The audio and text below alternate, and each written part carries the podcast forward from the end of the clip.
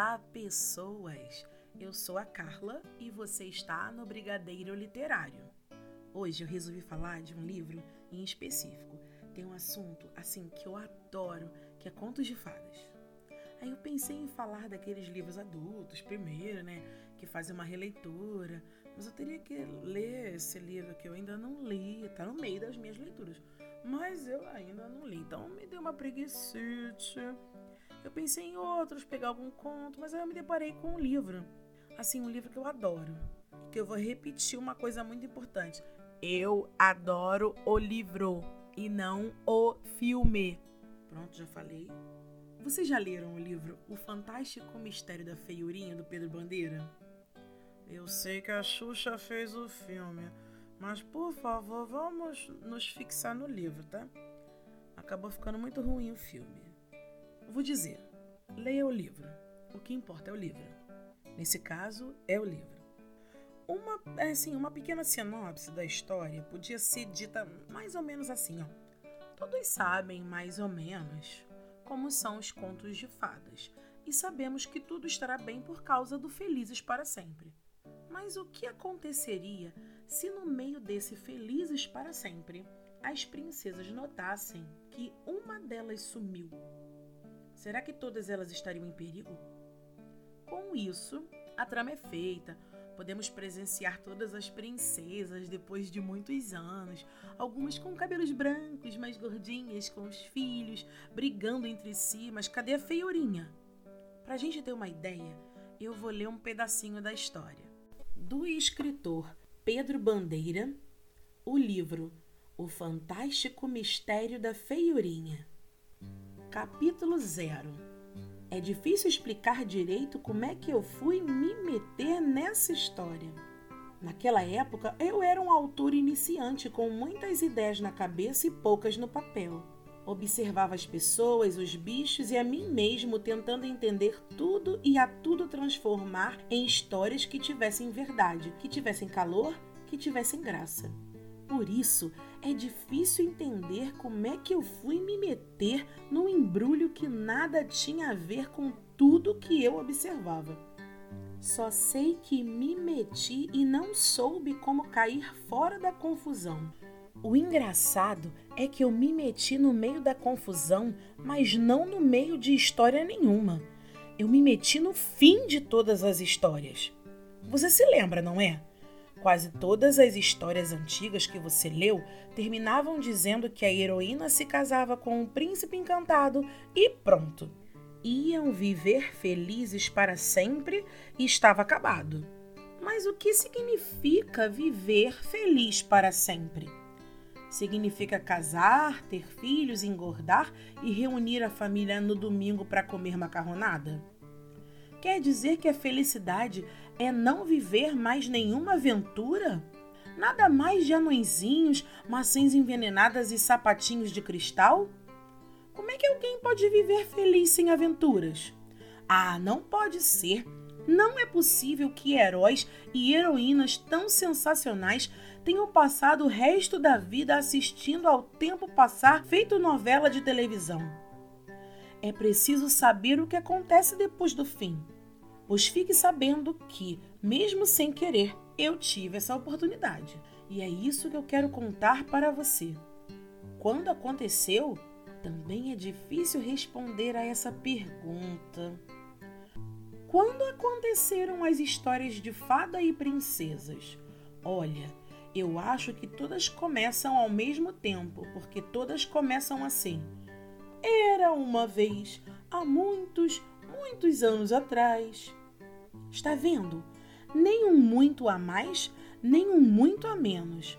Assim, fica provado que todas as histórias começam ao mesmo tempo. E se todas começaram ao mesmo tempo, todas terminaram também mais ou menos ao mesmo tempo, não é?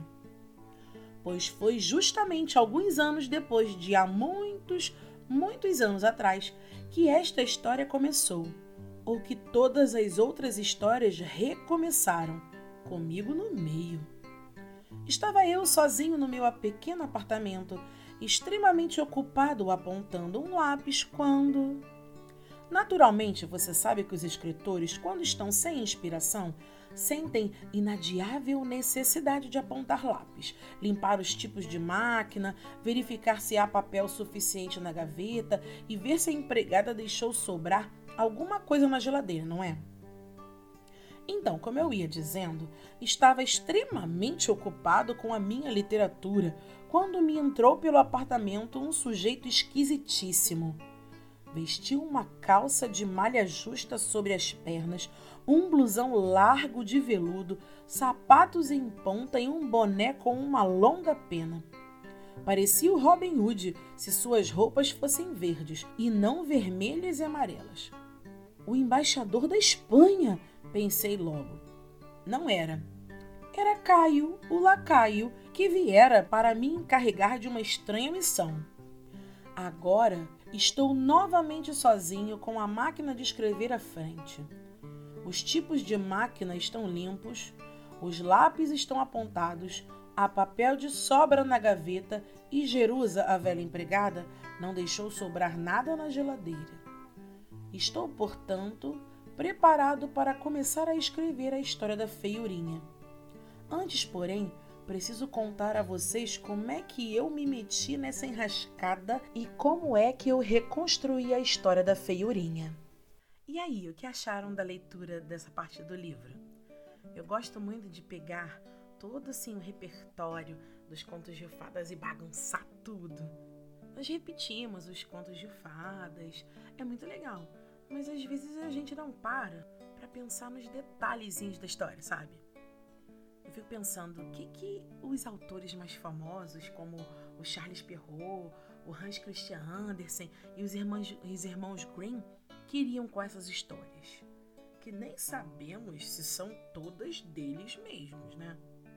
Alguns dizem que eles simplesmente eh, romancearam contos tradicionais, contos orais, tipo aquelas histórias que a gente conta ao redor da fogueira, sabe?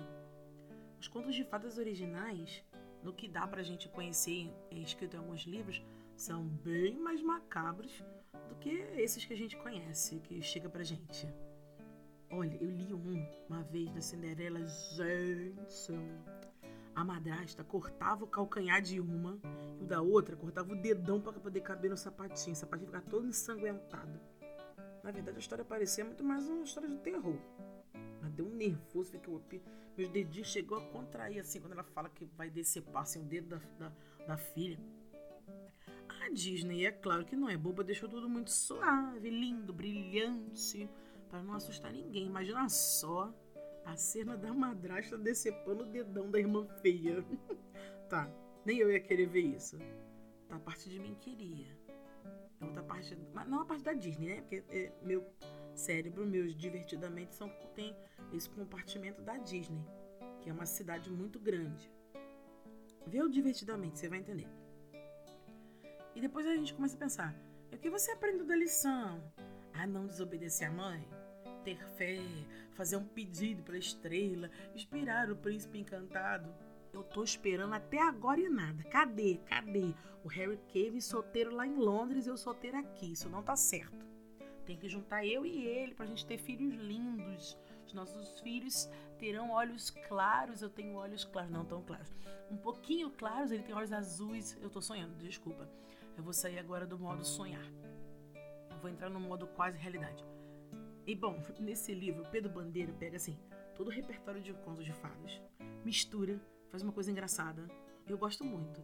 Faz a gente pensar, tipo, hum, princesas brigam, elas têm filhos. Como é que é esse final feliz? Será que esse final feliz se sustenta? Mesmo que assim, não aborde profundamente, né? É um livro infantil, mas ele brinca com isso. E eu me divirto muito com o jogo dos sons, do Caio, lacaio, Caio, lacaio. É engraçado. Eu fico imaginando o Caio, lacaio, né, o bordão dele, ele fazendo uma reverência, parecendo um, um, um jogo mesmo, uma rima. Eu me divirto. Eu gosto também da brincadeira que o Pedro Bandeira faz com o Encantado, que é o sobrenome. E todas as princesas ficam confusas sobre qual príncipe estava falando, já que né, todas elas são cunhadas, porque todo mundo se casou com o príncipe encantado. Mas encantado não era porque ele era mágico, era um sobrenome. Então, é Branca, é Dona Branca Encantado, é, Aurora Encantado, todo mundo, não sei o que é encantado. Então, todo mundo era parente, elas eram todas parentes. Eu achei isso simplesmente uma jogada de gênio.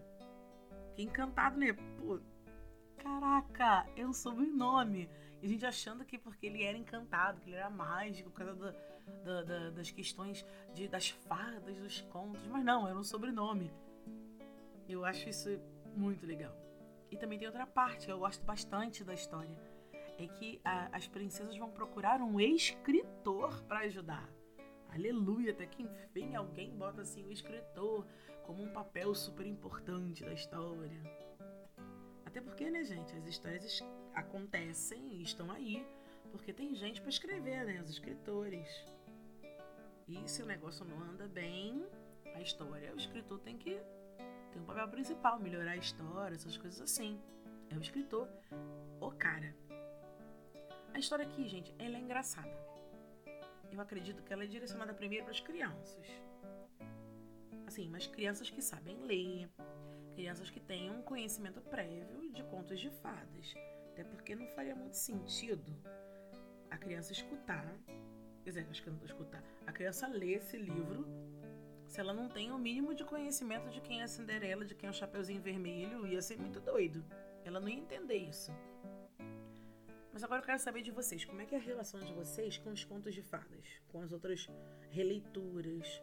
Tem, tem aqui em casa alguns romances aqui que são releituras. Eu até preciso ler. Eu tô meio relutante, assim. Relutante é a palavra certa? Relutante? Fiquei na dúvida agora. Eu não sei se eu vou ficar feliz, se eu vou ficar chateada. Porque junta que assim, às vezes é um romance, pessoal. A menina falou que era um romance hot.